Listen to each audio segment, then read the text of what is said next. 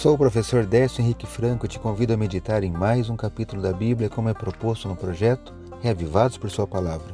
Hoje a proposta é para você ler Levítico capítulo 12. Como informado no comentário de ontem, nos capítulos 11 a 15 de Levítico, o concerto trata de assuntos pertinentes à vida cotidiana.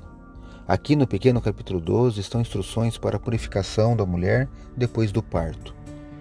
Um problema para os comentaristas bíblicos é explicar por que o parto estaria associado com a impureza.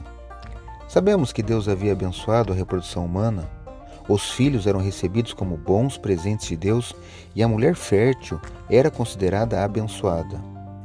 Para entender então o capítulo, possivelmente o ritual de purificação tinha a ver com o ritual de limpeza, por envolver fluxo de sangue.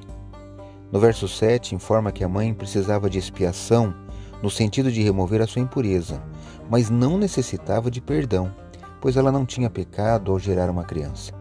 Quero destacar hoje o verso 3 do capítulo 12 de Levítico. Leio na Bíblia na versão Nova Almeida atualizada. Acompanhe.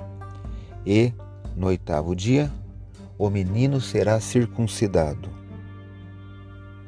Se fosse menino, teria de ser circuncidado no oitavo dia.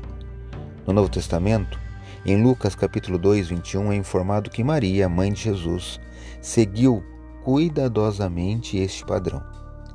Era o sinal da participação no concerto dado a Abraão. Leia hoje este pequeno capítulo que está em Levítico capítulo 12. Esse foi mais um episódio diário deste projeto de leitura da Bíblia apresentado por mim, Décio Henrique Franco. Receba meu abraço e até o próximo episódio.